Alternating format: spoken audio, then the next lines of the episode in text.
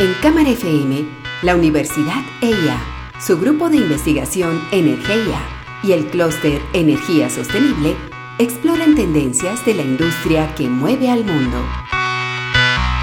Una industria que avanza y evoluciona día a día. Energía pura. Santiago Ortega y Andrés Jaramillo, ingenieros, conducen Energía Pura.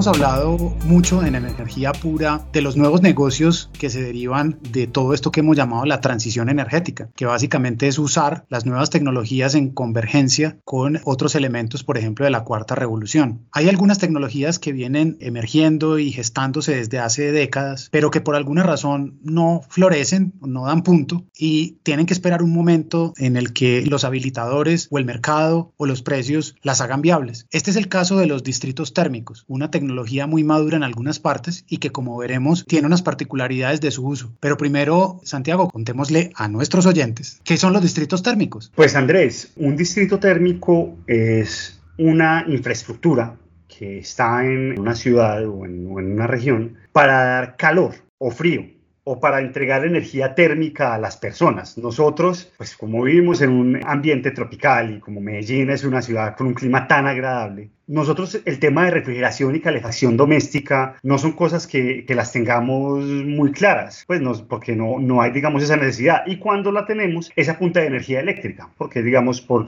un aire acondicionado o por un radiador. Sin embargo, en los países del norte, los países con estaciones, efectivamente, durante la época de invierno hay unos consumos inmensos de calor específico, pues que hacerlos por infraestructura individual como radiadores sería muy costoso. Entonces, lo que se hace es que se tienen una serie de tuberías con agua caliente que van por toda la ciudad y que van alimentando las calderas de los distintos edificios para poder así aprovechar ese calor residual que por lo general es calor residual de las plantas de generación con combustibles fósiles que terminan con mucha agua caliente que tiene que liberar al ambiente, pero qué mejor forma de hacerlo que liberarlo de tal forma que efectivamente se puede usar por alguien más. Ahora, para, para ese tipo de entornos también hay distritos térmicos fríos. Claro, entonces en Plata Blanca, Santiago, son tuberías que van por la, por la ciudad y por los edificios, que no tienen que, esos edificios y esas casas y esos comercios no tienen que tener ningún dispositivo adicional, sino que el calor o el frío les viene de una fuente concentrada cercana en alguna parte, lo cual es óptimo desde el punto de vista económico, pero también desde el punto de vista energético. Veremos más adelante en otros segmentos de este programa cuál es la oferta y cuáles son, digamos, aquellos elementos que pueden acelerar o retrasar la implementación de estas tecnologías.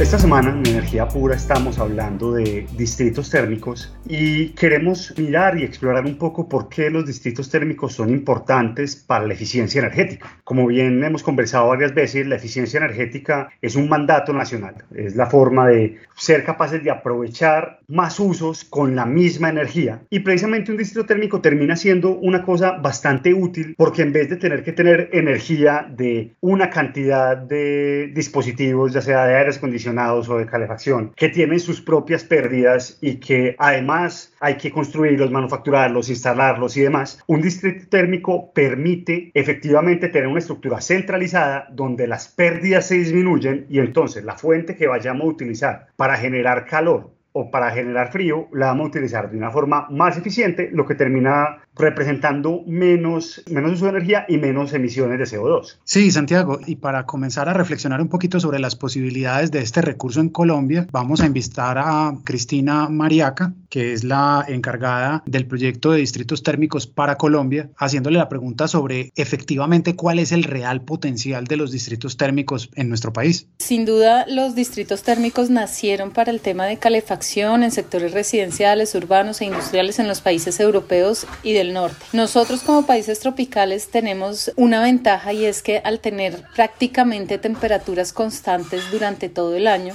este tipo de infraestructuras pues pueden tener una utilidad durante todo el año, es decir, su retorno de inversión va a ser muchísimo más rápido porque va a haber un uso constante de estas infraestructuras. Para nosotros como países tropicales encontramos una ventaja en este distrito térmico de frío para los temas de climatización, pero también digamos se va a ver reflejado en distritos de calor enfocado principalmente hacia temas de agua sanitaria o industrial.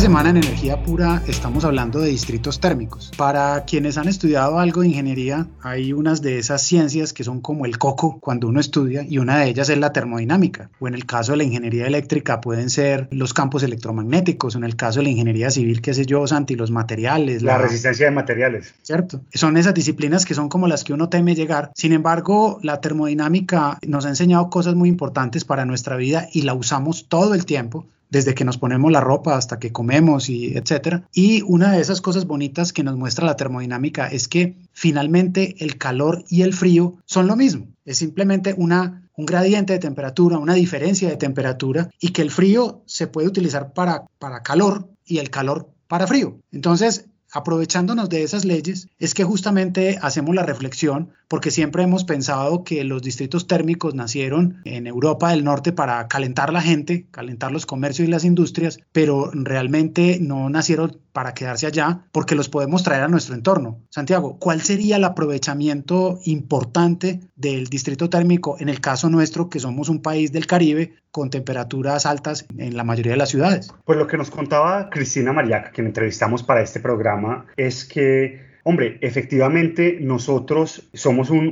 país tropical donde la temperatura se mantiene constante, entonces lo que nosotros llamamos tierra caliente es tierra caliente todo el año. De hecho, cuando uno habla con un extranjero es muy extraño explicarle los conceptos de tierra caliente y tierra fría porque las estaciones tienen una, una variabilidad. Pero si nosotros tenemos efectivamente tierra caliente todo el año, quiere decir que vamos a tener una demanda de frío todo el año, principalmente para temas de refrigeración en aires acondicionados, para temas de probablemente refrigeración de cadenas de frío y algunas de, de algunos productos y servicios. Entonces, si nosotros de alguna manera somos capaces de generar frío para repartirlo, eso puede ser una cosa bien interesante. De hecho, me acuerda mucho de un proyecto que estuvo desarrollando la Universidad Nacional en, en las Islas de San Andrés, que lastimosamente pues no se pudo implementar, que hablaba de bombear agua fría del fondo del mar a 700, 800 metros y esa agua fría pasarla por un distrito térmico que iba debajo de todos los hoteles. Entonces esa agua a 4 grados entraba a los chillers directamente y terminaba ahorrando una cantidad de energía gigantesca que se hubiera generado por, por combustible fósil. Entonces aparte de desplazar energía, tenía una eficiencia energética interesantísima de cuenta de aprovechar el frío.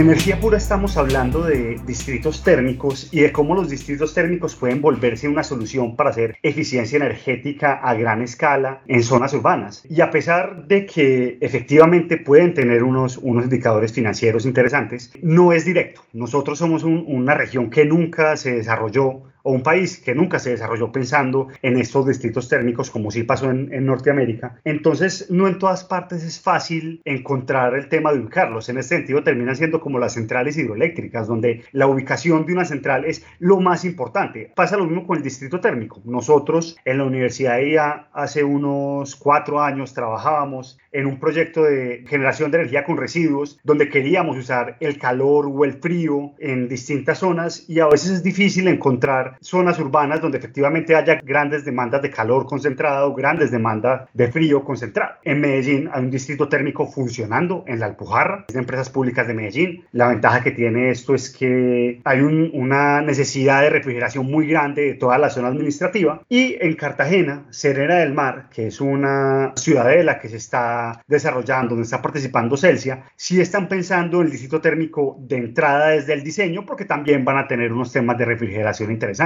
Pero Andrés, ¿cuáles son estas otras cosas que hay que tener en cuenta a la hora de plantear estos modelos de negocio? Sí, Santiago, bien decías el tema de la ubicación, el hecho de que en áreas muy dispersas esto puede tener un problema, esa dispersión, porque vemos que las soluciones en ciudades que son compactas o que son muy desarrolladas de manera vertical, pues es, es un aprovechamiento mucho más óptimo. Sin embargo, creemos que también hay mucho desconocimiento de temas culturales y que de pronto el industrial no ha podido visualizar la creación de valor en ese sentido. Yo creo que pasa algo muy similar a lo que ocurre con los módulos fotovoltaicos o como la energía distribuida, que de todas maneras hay una cierta desconfianza y a veces no se logra vender efectivamente o se piden tasas internas de retorno y tiempos de recuperación de la inversión muy rápidos que no permiten tomar esa decisión o que de pronto el industrial dice yo ya lo hago de esta manera y no quiero involucrarme pues digamos en un proyecto adicional. Sin embargo, este tipo de proyectos van a empezar a cerrar con asuntos como la construcción sostenible, donde la banca colombiana viene haciendo aportes muy grandes y donde ya hay unos incentivos y hay una regulación que permite de alguna manera eh, eh, repartir el valor derivado de estos proyectos que sin duda terminan es beneficiando a temas de cambio climático, de adaptación y mitigación de sus efectos y a temas ambientales evidentemente.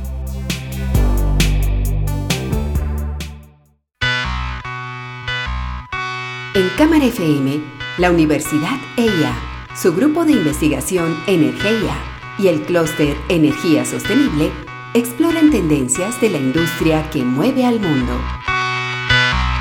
Una industria que avanza y evoluciona día a día. Energía pura.